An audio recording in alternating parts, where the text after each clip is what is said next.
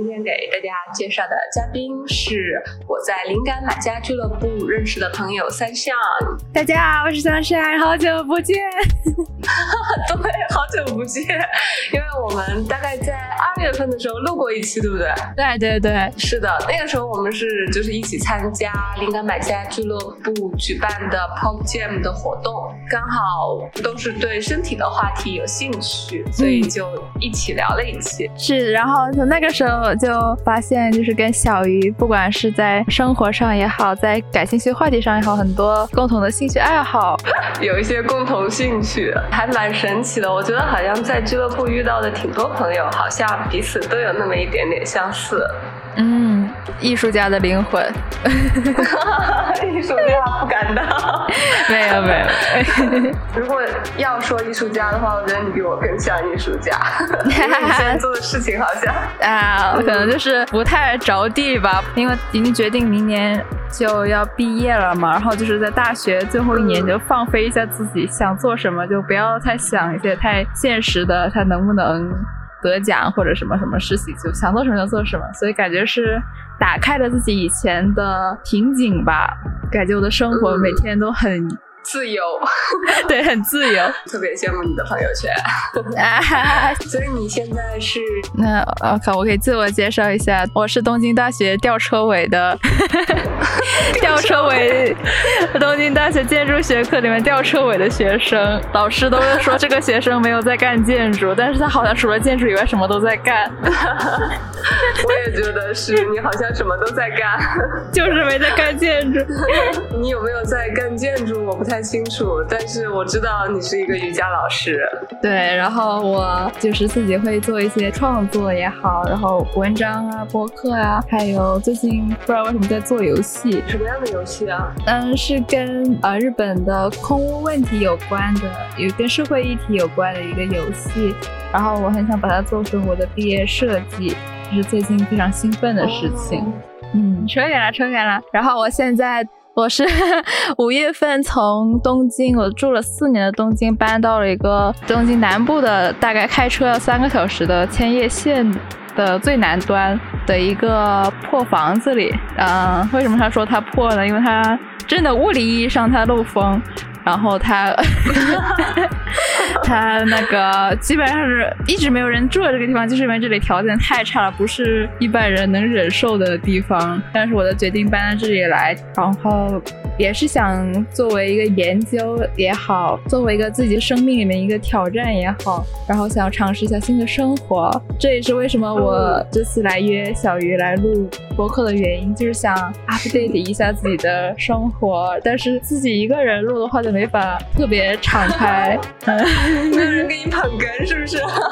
呃，我觉得我是这样子的，就是我在适应自己的生活的期间，我会觉得一些我的觉得新的那些想法，然后当它定型，然后比如说两周之后就觉得它是理所应当的事情，觉得它没什么好提的。比如说，就举个例子，我 我当时刚剃完光头的时候，就觉得这个事情太。太神奇了！就刚开始那几周，感觉头一直忽冷忽热的也好，然后大家对我的眼神的各种奇怪的注目也好，或者议论纷纷也好，都觉得特别新鲜或者好玩，想跟大家分享。然后，但是就是习惯了之后，就觉得太理所应当了，就很多事情就觉得提了又没有意思。但是其实挺有意思的，是就是可能你已经习惯的事情，但是我可能会觉得非常的好奇。对对，就比如说。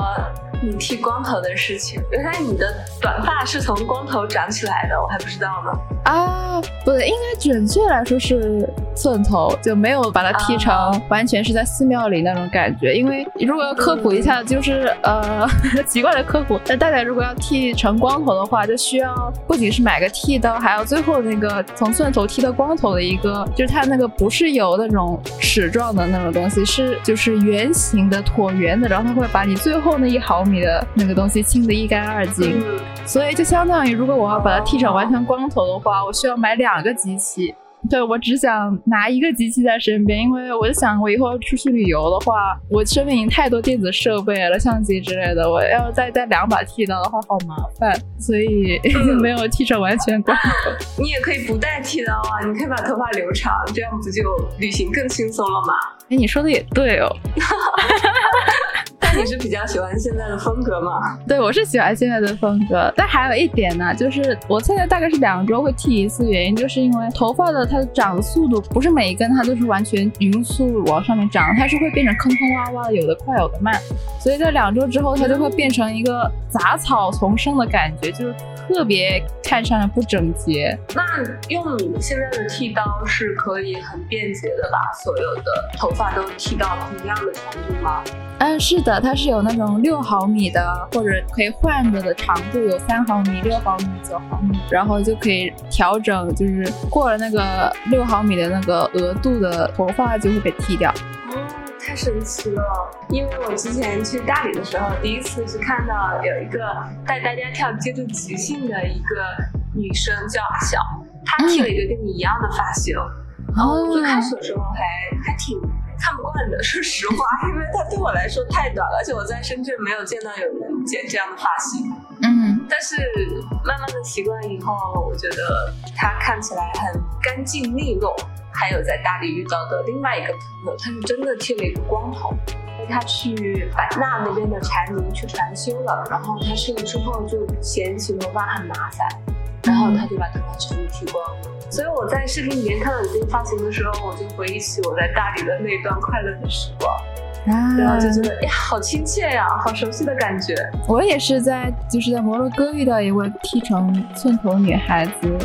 然后那个时候第一次看到有这种性的女孩子，特别欣喜，但是也同时能感受到她浑身上下散发那种自然和自信的气息。我其实是从很小的时候就一直想剃寸头了，因为我其实一直是一个短发、超短发那种发型，又得打理，每天又得洗，也觉得麻烦，也不喜欢这个发型，想把它剃得更短，又没有那个勇气，所以就看到有人真的就在身边，然后他那么自信，剃的也那么好看，我当时就特。别想，哎呀，我就是要剃我。我当时在摩洛哥我就决定要剃了，所以一回到日本我就剃了。挺好的，因为我觉得有勇气剃寸头的女孩子身上可能都会散发出很自信、很自然的光芒，就是会很吸引人。嗯，我感觉是相辅相成的。就是我觉得我是剃了光头之后变得更加自信了。你可以分享一下吗？就是我想知道这样一个过程。我会以为是因为他足够自信了，所以他有勇气去剃一个寸头，因为他就不在意世俗眼中比较有女性气质或者说可能更好看的定义了嘛？是怎样可以让你在剃了寸头之后变得更自信呢？嗯，我在想，我想想怎么说明吧。嗯，我感觉是一个验证和获得勇气的一个，我觉得是个相辅相成的东西。比如说我们在剃光头之前会有的担心，像我的担心和顾虑就是我怕别人无法接受也好，或者别人看我的眼光怎么样。但是其实我是对自己有那个爱和那个自信的，但是我担心的是别人的目光和世俗的评论。所以当我真正的迈出了那一步。我发现身边的人还是很包容，还是很喜欢我，或者说他们觉得我更加接近自然的状态的时候，之前那个恐惧和那个不安就被推翻了。就是那些其实我是我自己心里，我的脑袋给我的心里带上的叫什么叫靠，它其实反映的是我内心对自己的批判和内心对我的恐惧。当我真正的跨出那一步，然后我发现那个只是我大脑给自己加上了一些，我以为是我怕别人，其实是我自己还没能到那个完全自信的状态的时候，然后我就会变得更加自信，就是你越来越接受自己了啊啊！这个过程好美妙啊。是的，哎，我们为什么 就是不是要聊你的千叶县生活吗？我花了这么长时间聊你的发型，呃，但我觉得也可以就把它当做一个影子吧。就我觉得是一个很多重身份的状态。现在，啊，一个是我又是外国人，而且是留学生，然后住在日本。现在我这住的这个地方，相当于你们如果大家对日本的社会现状有所了解的话，日本老龄化不是非常严重吗？乡下那些地方经常是就人口非常稀少，然后人越来越少，年轻人都去城里了，只剩下老人的状态。我现在住的这个地方就是这样，是百分之五十的老龄化程度，就基本上周围的人都是老年人那种感觉，没什么人。虽然房子也有，但是大部分时间都是一个人在一个很大的一个老房子里面自己生活，被蚊子咬。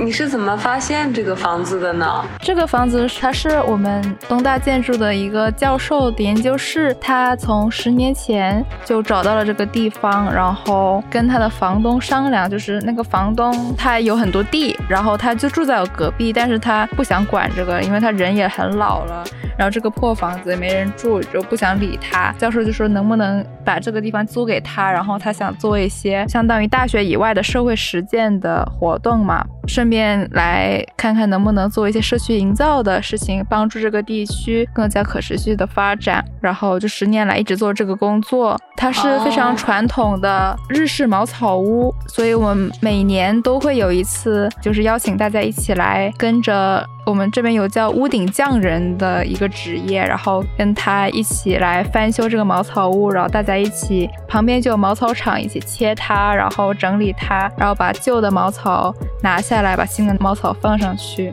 就是同时利用了地区的自然的生态资源，然后同时也吸引各种外来人口来注意到这个地方，同时住在当地的。高龄者们，就老人们，他们看到新鲜的血液和新的人来这个地方，他们也会回过来参与一下我们的活动，感觉是个一举多得的事情。然后，但是它真的是因为太破了、太旧，这个房子有一百多年，有一百二十年的历史了，就一直是最原始的那种。以前那种构造没有任何隔热呀、断音的那种构造。虽然说建筑学生有维修，然后有把它做的能用的状态，但是还是一个非常艰苦的条件，所以通常来说是没有人住的。然后我说我要住在这个地方的时候，教授特别开心，就是说有人帮忙 帮他打扫。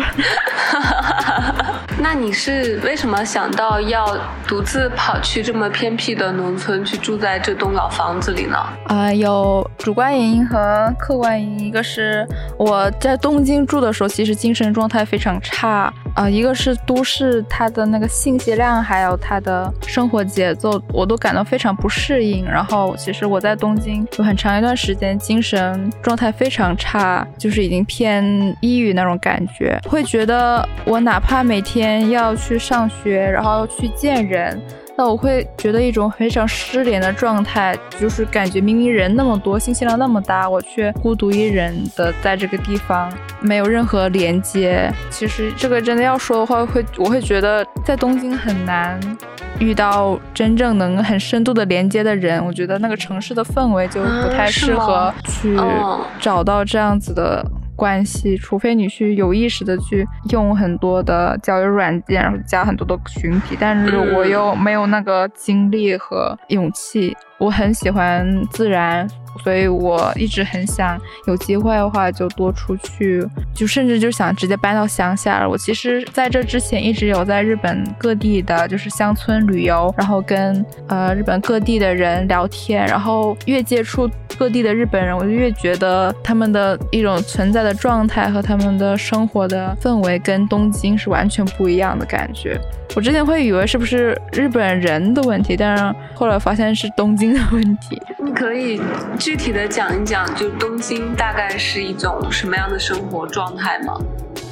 然后日本的乡村又是一种什么样的生活状态？嗯东京的节奏就是城市那种特别快，觉得大家会有一个固定的思想观念，就是每个人他应该要做的东西和应该要走的路，大家会觉得那是默认的状态。比如说我在大学的话，就会感觉到一种氛围，就是比如说到了大三就开始问你想去什么研究室，或者说要就什么样的职，感觉大家都会默认你就是要走。恋爱、结婚、生子、就职、升职，或者说是转行，或者说是创业也好，现在大学创业氛围很浓之类的，我会觉得我想表明我自己对这些没有兴趣，然后我就会感觉有种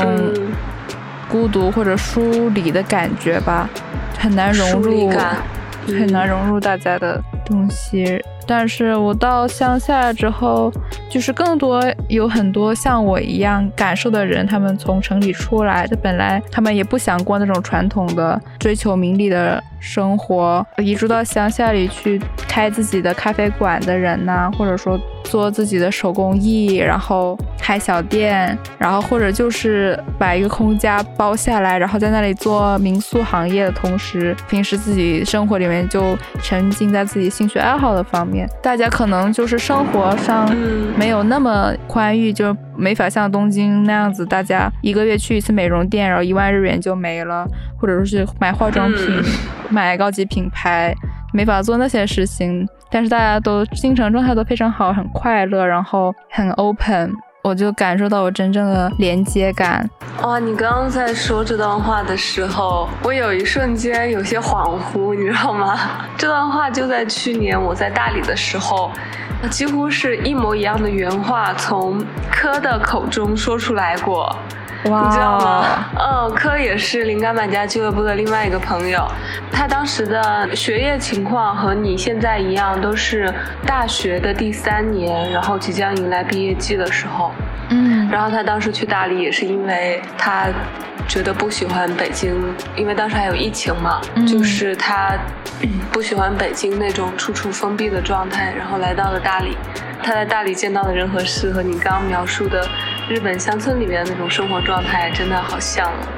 就是有种那种神奇的时空重合的感觉。这在远处有人会跟我共鸣，然后说完全一样的话。哎呀，我回去一定要找科聊天。总之就是因为种种原因，然后我一直在找怎么样。或者说，我一直在做准备，就是我已经下决心，有机会一定要搬出来。所以我是在今年年初看到，嗯，教授有这样子的一个在乡下茅草屋的项目，然后我就来这里。参加了那个十天的翻小毛草都项目，同时拍了一个纪录片。然后在这个过程中，然后我认识到，其实有几位前辈，他们以前就直接为了大学的研究就在这里住过。然后我就发现在这里住是可行的。然后我就直接去跟教授就问能不能住下来，他就欣然答应了。啊，嗯。啊，那你现在搬过去多久了呀？现在有一个多月了，我是五月一号搬过来的。那你在那边居住的感觉怎么样呢？嗯，我五月份那个时候应该是春天，就是感觉是这里最适宜的季节。现在就是嗯，天气热了，我倒觉得天气热了我倒无所谓，主要是蚊虫太多了。那怎么办呢？我买了一个帐篷。我现在在室内搭帐篷 睡觉，我现在就在帐篷里面录音。我们这边不只是蚊子，还有很大很巨型的，比如说这里很多蜘蛛，我每天都可以看到十多匹蜘蛛。我刚刚看了一个蜈蚣在那一动不动，我有点害怕，我赶快钻进蚊帐里面了。因为我老师提醒我，他说如果看到蜈蚣爬到你身上，你不要动，等它过去就好了。然后最近又出了很多跳蚤，然后我自己在想怎么样处理那个跳蚤，因为我今天被咬的实在太狠了。那你在那边居住的话，水电都方便吗？嗯，对，日本的乡村它的基础设施都很，就是它基建搭的特别好，水电是会有的，而且因它呃网络也会有。要再说一点抱怨的话，可能就是茅草屋顶嘛，背后它其实有个空间，就相当于阁楼嘛。然后它那个阁楼地方就积攒了多年，积攒了太多的灰，它会无时无刻的，就是不管是灰也好，然后或者是茅草。老茅草会掉下来。如果坐在那个屋檐底下工作学习的话，我每过十分钟得擦一下屏幕，因为它太容易积灰了。电视剧里都是骗人的。是的。哎，你刚刚说这个的时候，我想到就是之前看宫崎骏的那个《龙猫》的时候嘛，就是那一家人刚搬去乡村的时候，然后从地板缝啊、墙缝里边就会有那种黑色的啊，那个小的像小煤球一样的东西。就很像你说的那种积灰的状况，是的。所以你一说你住在一个茅草屋里边，然后脑海中顿时出现了一个画面，就是龙猫里边的那种老房子的样子。嗯。嗯，我还想到了哈尔的移动城堡里面，不是女主角。到了哈尔的那个城堡里面，第一件事情就是打扫卫生。哦，对，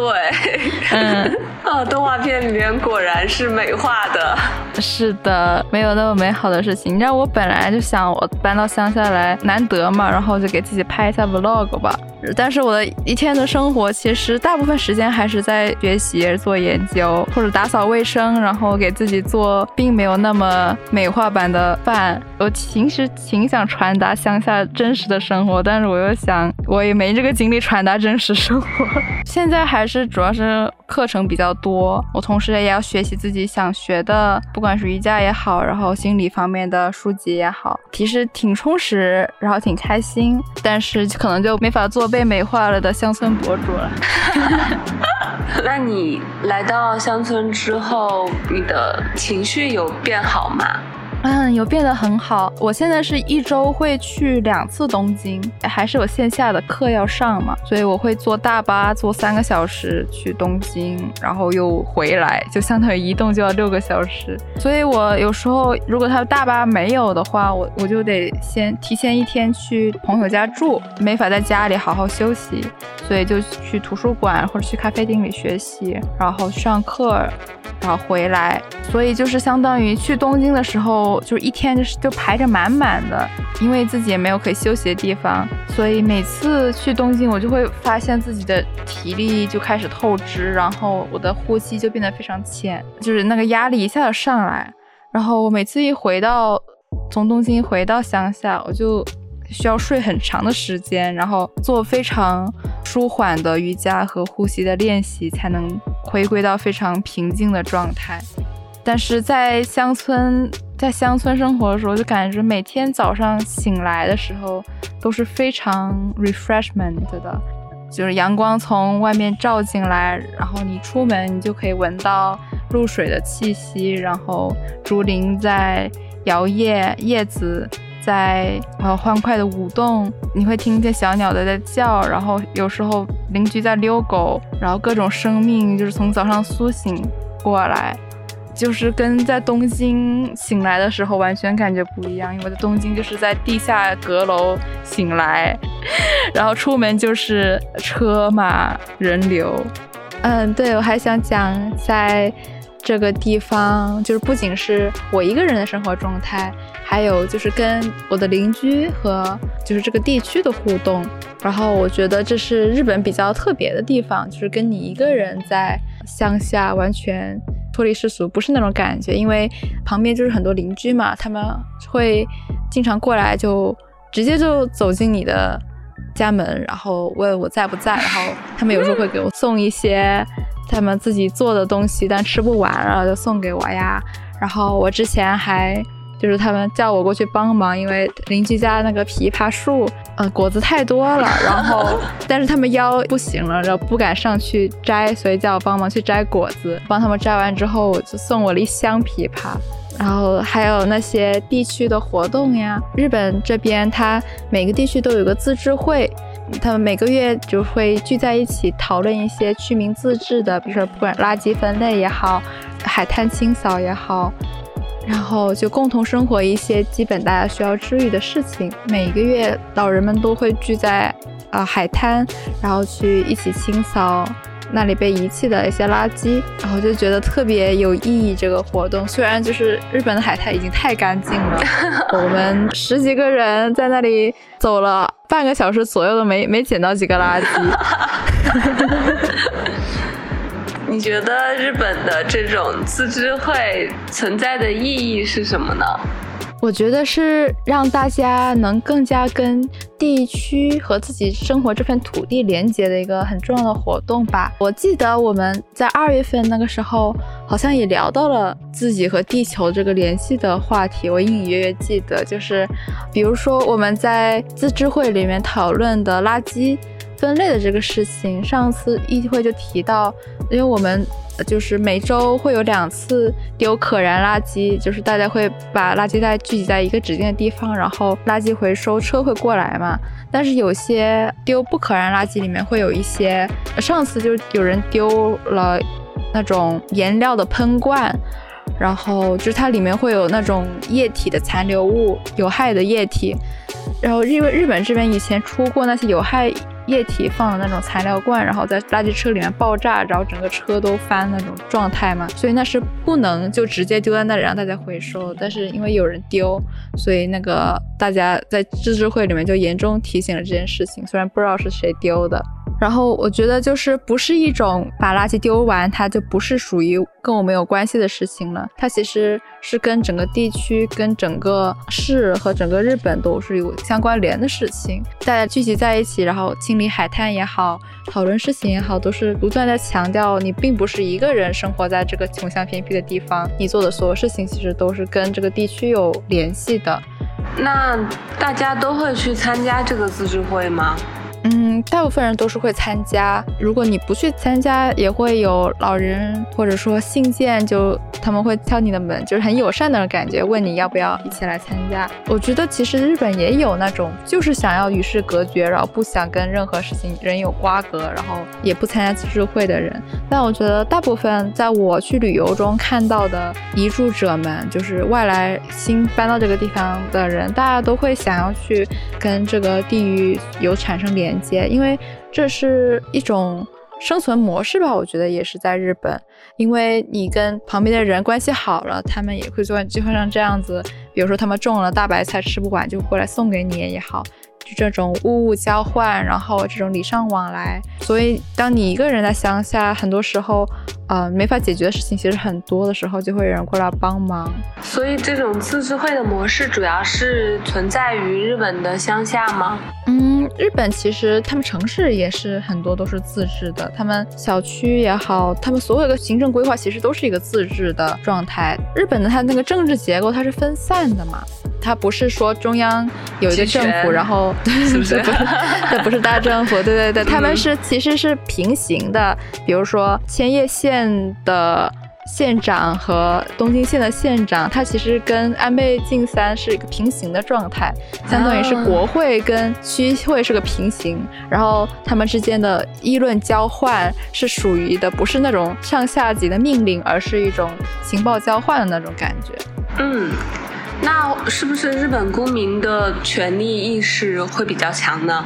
权利意识强不强？我觉得应该没有欧美国家那么强，因为我觉得日本还是群体动物嘛，大家很多时候会。就是想就跟大家一样就算了，所以日本的投票率一直是政府家门或者说是评论记得说，哎呀，年轻人不行，大家不愿意投票那种感觉。可是刚刚听你谈起自治会组织的各种活动，而且大家都会参加，就觉得在这种模式里边，好像大家都还挺愿意为居住的这个地域去贡献一些自己的力量的。但是正是因为自治会这个性质，我觉得就是很多自治会它搞不好，或者说是它团结不起来人的时候，它那个方审就会崩坏掉。所以说是运营自治会也是一个学问。其实我认识有一些专门做社区营造的公司，它就是帮自治会来搞好自治会。就是相当于自治会的咨询公司，哎，这个太有意思了。因为我四月份的时候在深圳，嗯，就是做了一系列的线下播客，然后主要探讨的就是人与城市的关系。其中有一期播客就是邀请了一个就是社区营造组织的一个主理人和我们一起去聊，他们是怎么参与营造。深圳有一个城中村改造的项目叫南头古城，就是讲他们在南头古城做社区营造的经验。我觉得跟跟你刚刚讲的这个就是好像是的，我知道你做的那个，我当时还很惊喜，因为其实我去年刚写了一篇报道，就是在研究中国城中村的社区营造是为什么至今以来会有行不通的案例，或者说它怎么个行通的法。我之前研究过那个东西，所以看到你做的那个特别惊喜。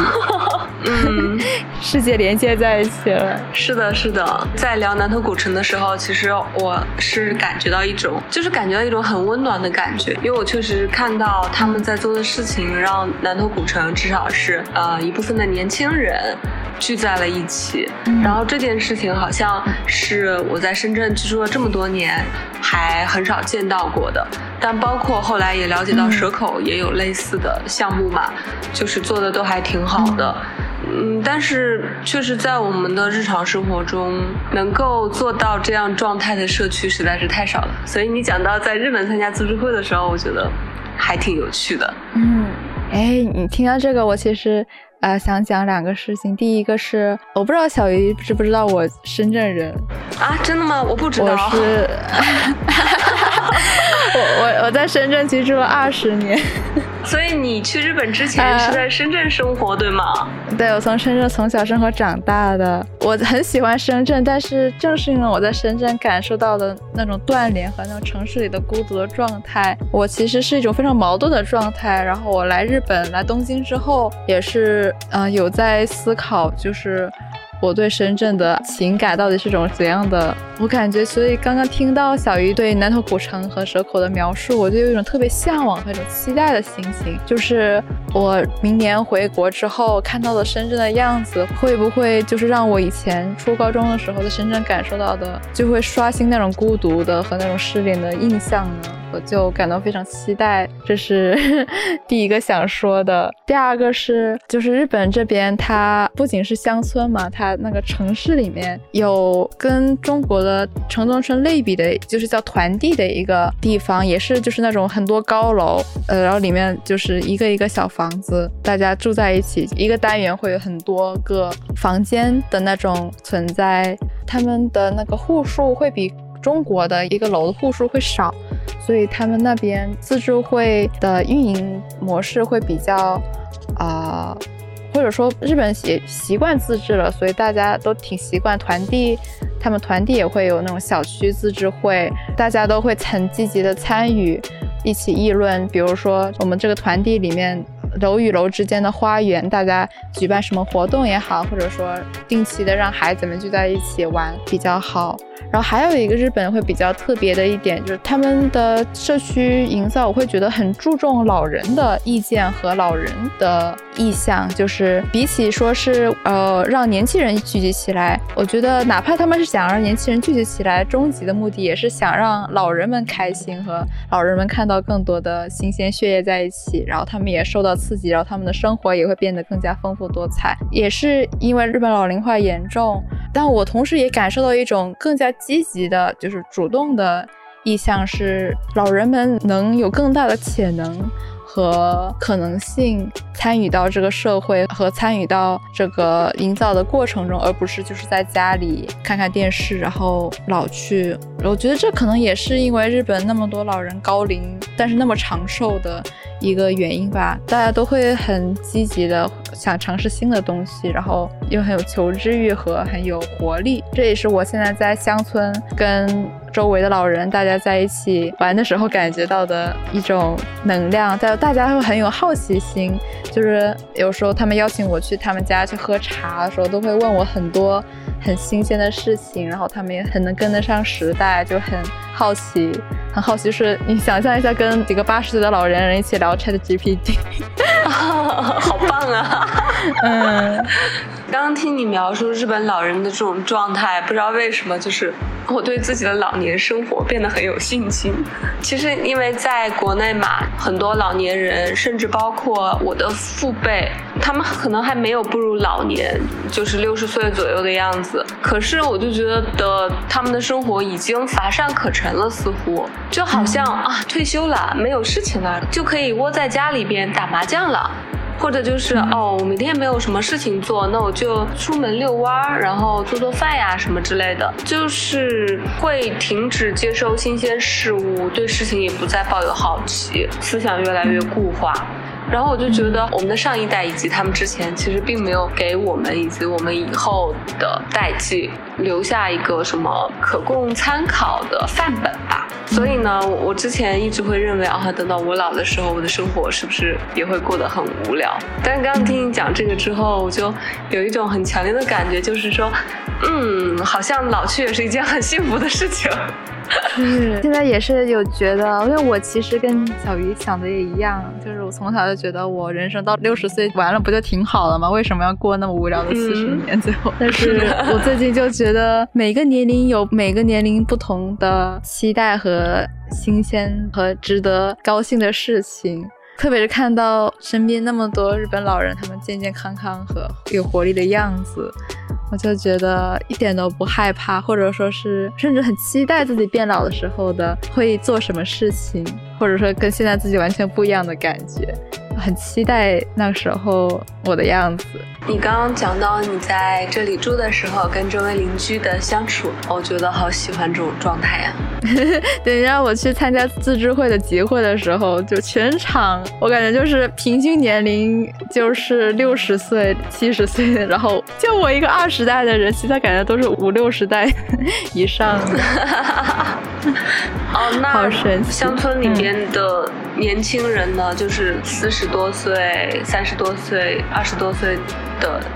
年轻人呢？嗯，有，但是不多。然后可能就是那个时候刚好，因为他是其实是平日的上午，可能就是上班了，然后刚好又没有能聚在一起。但是是有的，比如说我现在关系很好的一对夫妇，他们是去年刚从别的地方移住到就搬到这个地方来住的，然后他们有一个一岁的小孩，就是他们也是很跟地区的连接非常紧密。清理海边搭街时候也一起，然后也经常来我们这个建筑物，然后跟学生们一起交流。然后我也经常去他们家帮他们带孩子。所以在日本移居乡村，是不是会比在中国的难度要小一些？对，不仅小一些，而且政府会鼓励。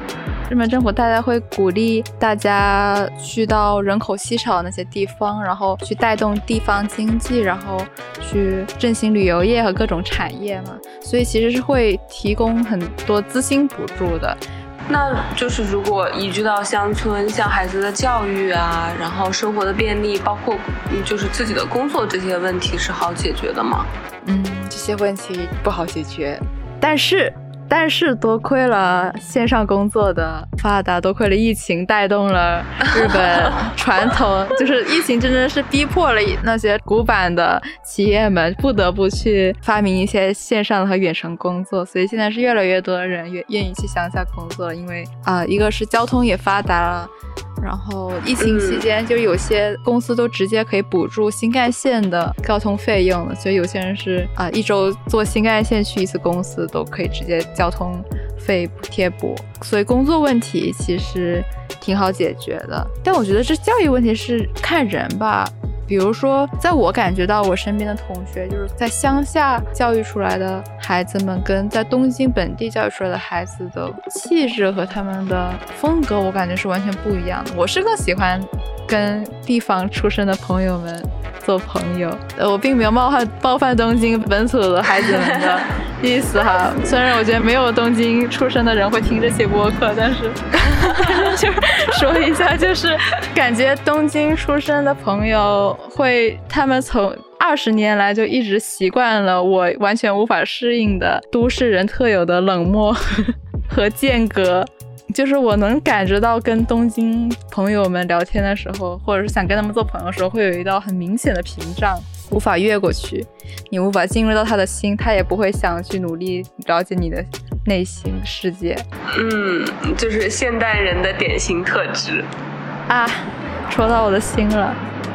然后，所以在东，而且在东京，如果你想搞教育的话，你就想象在上海或者在北京一样的，就是从小从三岁就给你放到补习班里面，然后精英教育，投钱，然后上补习班。就如果大家有看那些日剧或者日漫里面讲那些，就是备考学生嘛。可是你是在深圳，我是很，我一直在挣扎的哈。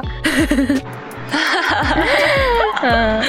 然后我是从初中的时候，我就坚决的说，我不要上这样补习班了。这么痛苦的事情，我小学经历，我就再也不想经历了。所以你后来有被强制去送去补习班吗？没有，我妈很尊重我的选择。就我妈小学的时候会觉得我还没有能力自己做自己的决定，但我上初中之后，我妈也非常尊重我的选择。我说不上那就不上了。然后包括我其实没有高考。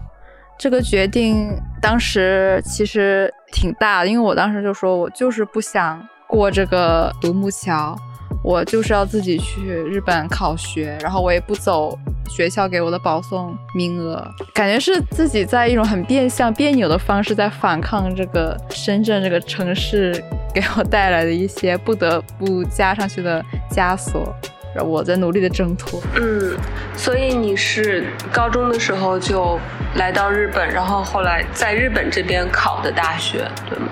啊，没有，我高中也是在深圳读的，我是毕业完之后才来日本，但是我因为我是外国语学校的。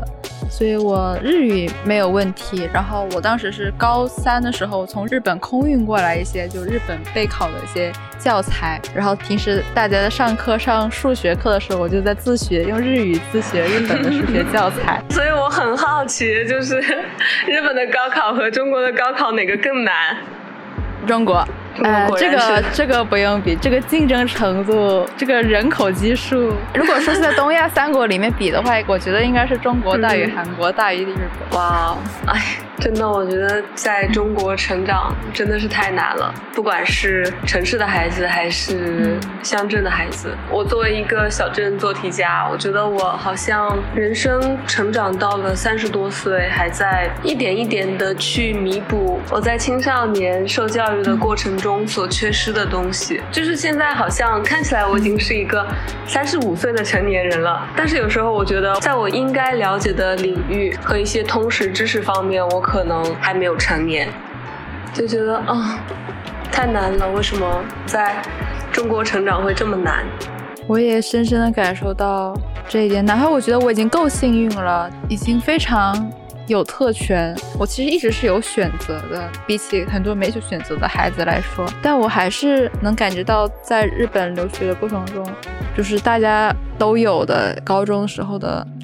比如说大家会有。参加一些社团呢，还为自己真正想做的事情而奋斗之类的经历，我都会感受到我高中那三年的回忆。我想回忆都是 坐在教室里面疯狂的学习的片段，就是没有什么特别觉得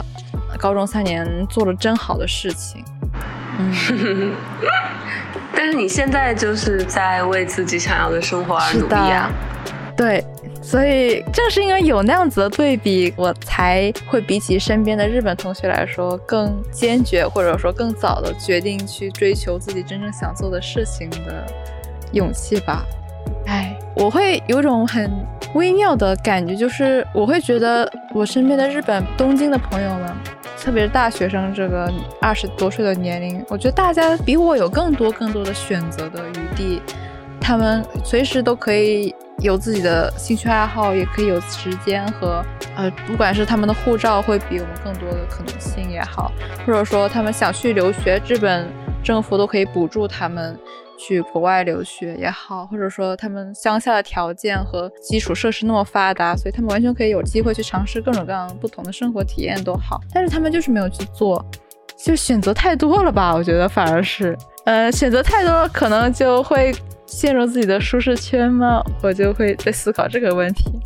呃，我以为日本的年轻人过得也都并不开心哎，就是压力也很大什么的。但是你看，我就跟我们刚刚聊来的一样，在我看来哈，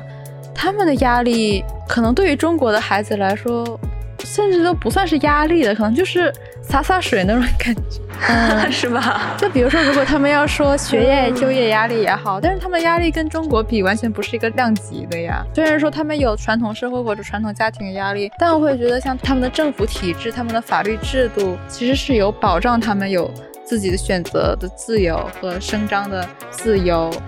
他们不会有恐惧感，就不是说那种你做了什么就变得无法挽回了。你要是有自己声张的权利的话，随时都可以找到能保护你的地方的，对吧？但是他们还是会害怕。说到害怕，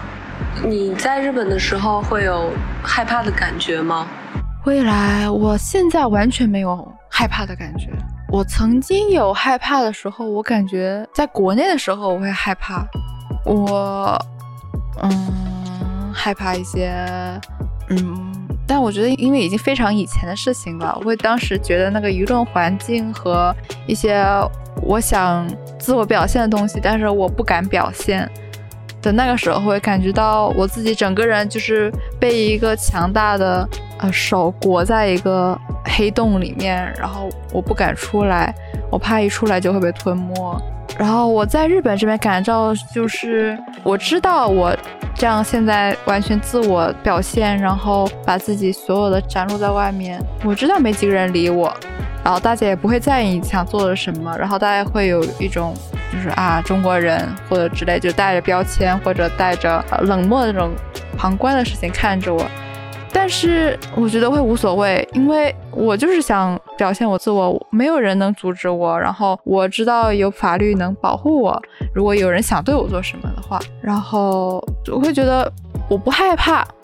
我还觉得反而更加自在自由了，因为我就是自我表现，我就是非常开心，然后非常自然。所以，我可能我我要是害怕的话，我害怕的应该是我无法做自己想做的样子。听起来，这种害怕在日本好像是没有必要的。我觉得我不会害怕，因为我觉得其实日本有很多像我一样，或者说比我更加做他们自己想做的事情的人。比如说东大上了一年，然后就不上了，直接就去深山老林里面做自给自足的生活也好。也有那种艺术家不想买那种新房，就直接用废铜烂铁，然后自己给自己搭一个房子，然后在里面住，然后还把自己艺术品在网上宣传卖给别人，这都是可以的，就是都是有路的，只要你想。然后他们的护照也很方便，他们想去全世界旅游都可以，所以我不会有害怕吧？我觉得可能就是有时候有些孤单，会有点失落而已，但我不会害怕。哇，真好。我之所以会问你有没有害怕，是因为从我自己的经验出发，还有我身边朋友的经验，似乎害怕是一种常态，或者用另外一个更常用的词叫做焦虑，会对未来有太多的不确定性，会不满于现在的生活状态，但是并不敢脱离。嗯，我身边有太多这样的朋友了。似乎大家都不敢离开那个社会正常的轨道，因为好像一旦出了偏差，就像你说的，如果真正选择了去做一个艺术家，住在自己建造的废铜烂铁的房子里，那我觉得可能绝大多数的人没有办法去承受这样的生活，但其实大家内心又是向往的。就是像我那种自由的感觉，不再被迫成为这个社会机器中的一环，然后去重复自己并不喜欢的。我理解那种焦虑，嗯，我因为我其实也很长时段一段时间，我就是非常严重的焦虑症，然后永远对自己不满，然后永远想要打破现在这个。但是我不会是那种害怕脱离社会常轨的状态。我要是焦虑的话，我就会觉得焦虑就是我现在还没有在做自己想做的事情的状态。我会能明显的感觉到，我现在就是不想做这个事情，但我为什么还在做这个？我知道这个事情对我以后没有用的时候，我会特别焦虑。然后我会用行动去打破我那个害怕或者说我不敢的那一点。就是如果我。有焦虑的是，比如说我如果去搬到废铜烂铁的地方，我会害怕我承受不住，那我就去搬着试试。就是比如说我给自己放个假，去那个地方体验两三天或者更长一周时间，我发现其实没什么大不了的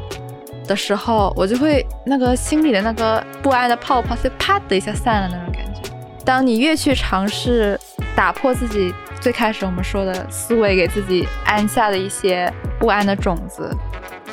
包括社会对你的评论和那些你觉得可能别人会对你的评价，其实都是自己对自己的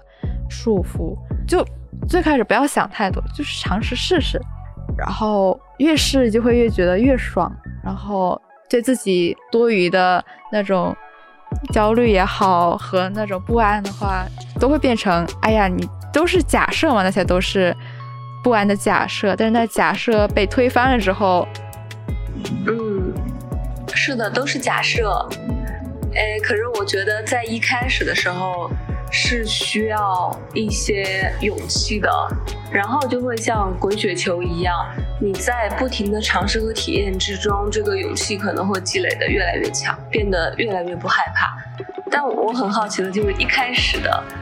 那件事情，比如说对我来说，一开始的那点那个关键性的事件是我辞去大厂的工作。那对你来说，你一开始的那个事件是什么呢？嗯，我觉得最开始是自我暴露。呃，我是从初中的时候，我觉得我是从来不敢玩任何 SNS 和在网上发自己个人信息的，因为我是很害羞，我是完全不敢将自己内心任何真实的东西呈现在他人面前的，就是从小都是，我直到。去年年初都是那个样子，没法想象吧？现在看来真的没法想象。那你现在变化好大。是的，所以我最开始那个小小的尝试，就是把自己的一些内心的挣扎和一些恐惧放在网上。我觉得这个滚雪球最开始的雪球小小，就对我来说可能就是发一些让我不要删的东西，然后放在那里会发现有朋友朋友联系我说啊，原来没想到你是这样想的，好感动。大家会过来鼓励我，然后。我就收到了勇气，就是最开始那个小雪球就是这个，然后接下来小雪球，嗯，可能就是去摩洛哥生活了一个月吧。你这个雪球可能有点大了，忽然比较大了。因为我想象了一下，就是如果独自一个人去摩洛哥这种地方的话，还是有很多需要去克服的困难的。当时忽然这个雪球变得那么大，一个原因是我当时实在是状态太差了，就是已经是。再这样下去，我真的要去精神病院去给自己开药的状态了。当时刚好是假期，我就说我不能再这样下去，就毅然决然的就走上了一个很大雪球的路啊！你让我让我忽然想起来，其实那个不是最开始的雪球，最开始我其实是在日本的京都的一个禅院去修行了五天，每天就是打坐，然后扫地扫那个寺庙，三餐都是素食。我觉得跟现在大家都说的十日内观的区别，就是你需要劳作，然后你需要用自己非常不舒服的方式去冥想。我当时就是吃饭都是一种非常痛苦的感觉，就是我的膝盖出那个寺庙时候都全青了。那你觉得这次禅修给你带来了什么呢？我觉得我原来这样也能活下去。我当时就觉得每天禅修那么多个小时会怎么样？就是我出发之前完全不知道那是一个怎样的状态。然后我去了之后会发现。好像也没问题，就是人就是一直坐在那个地方，什么也不做也能活下去。因为我当时对禅啊，对这种冥想完全不了解，也是一种非常粗浅的感想嘛。虽然现在如果真的是添砖加瓦的话，会可能说一些各种灵性的感想，但我当初出来的时候，真的就是。啊，人真的是什样都能活下去哦的感觉，嗯，所以可能就是那个精神力支撑了我，就觉得我到摩洛哥不管怎么样，我大不了坐在一直坐着也能活下去吧。嗯，就是你刚刚说这个的时候，我突然觉得好受触动，因为我觉得我最近好像一直在跟我的物质欲做斗争。就是我发现我有太多的恐惧来自于我的物欲，我有太多觉得自己不能失去的东西了。嗯，但是理性上我知道这些东西也没有什么不能失去的。你之前是采用的是禅修的方式，让你感受到了这一点吗？我是去年在大理生活的时候，就是见到了大理的很多人的状态，就让我发现原来世界好大，不只只有一种生活方式。可是回到深圳之后，我觉得似乎我周围是一个厂，在这个厂里边，我会不自觉的受影响。一些已经觉得自己可以放下的东西，它好像并没有真的完全放下。这也是我目前这个阶段的最大的焦虑来源吧。但是我能体会你说的那种哦，好像人怎么样都能活下去哦的这种感觉。然后我也觉得，就其实是应该抱着这样的态度去生活的，这样你才有勇气去拥抱所有的可能性。我很能理解你这种回到城市之后感受到那种场的。束缚，因为我之前就是不管是禅修回来也好，从摩洛哥回来，然后又在东京生活，就是能明显的感觉到，哇，身边的人大家 都在往前面那个地方涌，就是你想象的脑里一个画面，一个巨大的海洋，然后你身边就是所有的小鱼都在往那个前面的地方游，然后你自己就是那个珊瑚或者那个水草，你就是很在那原地挣扎，我不想往前跑，那种感觉。对你现在是一只徘徊的小鱼，不是不是徘徊，是一只安安静静的站在旁边的小鱼。是的，我就是我在旁边静静的看着你们。然后我现在其实感觉非常融洽一点，就是我之前在东京的时候，好，我会能明显感觉到我跟身边人的距离，然后我知道我只能在旁边静静的看着他们往前游，然后他们也知道我不会跟他们走同样的路，然后所以大家会跟我保持一个友好的距离。现在来乡下也是，有时候我的研究室的前辈们他们会来这里陪我玩也好，然后干他们的事也好。我也能明显感觉到，就比如他们讨论，哎，我毕业之后就要去那个公司就职，我去那个地方工作了，然后我就会为他们送上祝福，他们也会为我送上祝福，一种很奇妙的感觉吧。就是说，你不一定在城里面，你就为了跟旁边人做朋友，就一定要跟他们一起往前游，也是有那种可以互相祝福的一种状态。然后这是我从以前从来没有想象过的，或者说，我以前觉得。如果我就在旁边祝福他们，他们会疏远我，或者说他们会觉得就是为什么有这样子的另类出现呢？就想要拉我一起过去。但是我发现，当我完全敞开，然后我为他们展现出我现在这个样子，我很幸福，我很开心，然后我追求自己真正想做的事情的姿态是如此的闪闪发光和这么有自信的状态之后，他们就非常自然的。会祝福我，然后最主要是我会祝福他们。我会说，嗯，那你你想去那个公司工作很棒哦。那你现在最想做的事情，你直接会自己做吗？然后，比如说我有个前辈，他自己非常喜欢自己 DIY，然后做木工，但是他马上就要去，就是相当于房地产公司工作了，就反而就不是做那种接地气的工作，就是去指使别人工作了嘛。然后我就会祝福他，我说，啊，那希望你以后能。就是有闲暇和余地去做自己想做的工作。他说我是这么打算的。他说最开始虽然只能做那些书面文字，但是他想尽量的就去拜托老板们去让他去多接触一些啊，能实地的去考察也好，去跟当地人民对的事情也好，就是这样一个非常奇妙的关系。我现在想这么形容他。是的，就是虽然你们。即将走向的方向不是同一个方向，但是在内心里边有一部分其实是可以互相理解的。就像我现在会默默的关注哦那些留在大理的朋友的朋友圈一样，我会意识到他们的生活状态和我现在的生活状态差异非常大，但是我会怀着一种祝福的心态去欣赏他们的朋友圈。但同时，我也觉得我现在状态也是我所选择的道路，然后我们都可以在各自选择的道路上面走得越来越开心，然后就很多东西都释然了。我觉得我在比较年轻的时候，可能没有办法做到这么的平淡，就是我会有很多比较心在里边吧，就是对于跟我不同的生活状态，我可能会怀有一种。羡慕、嫉妒，甚至有一种暗中的贬低。那对于和我同样生活状态的人，那我可能也会有这种情绪，所以我没有办法做到真心的祝福别人。而我相信这一点，可能别人也能够感受得到。那就没有办法形成一种非常真实和自然的关系。但我现在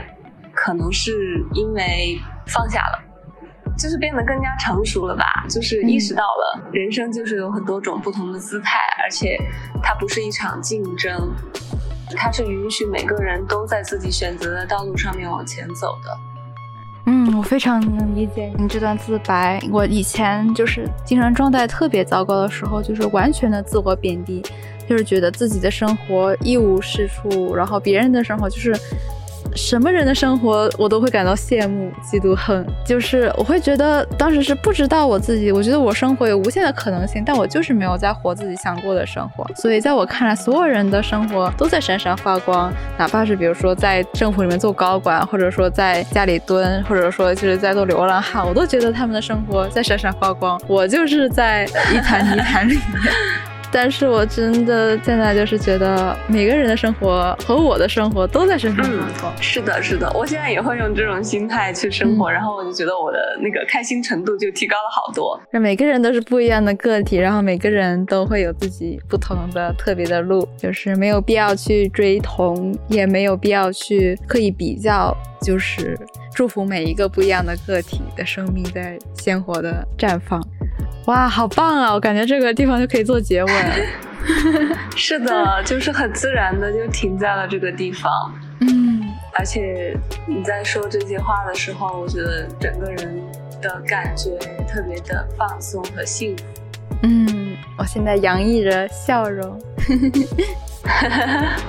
那我们就停在这里吧。嗯，好，今天聊的真的非常开心，我也是超级开心。果然不需要提前去打副稿啊啥的，就让这个对话自然流动，然后它自然就会流动到它该去的方向。是的，天哪，好神奇啊！我们真的是这个对话流动，而且特别有机，而且是那种感觉就是一场现代舞。的大型表演啊，对对对，是的，哇哦，太棒了！隔空跟小鱼一起跳了舞，太棒了。嗯，那大家再见。嗯，大家再见，我们下期再见。